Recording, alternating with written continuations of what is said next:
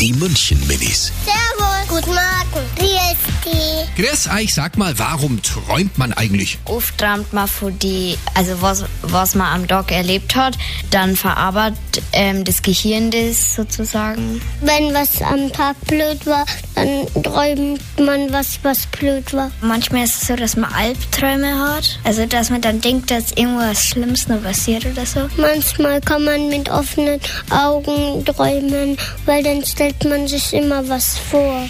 Die München Minis. Jeden Morgen beim Wetterhuber und der Morgencrew um kurz vor halb sieben.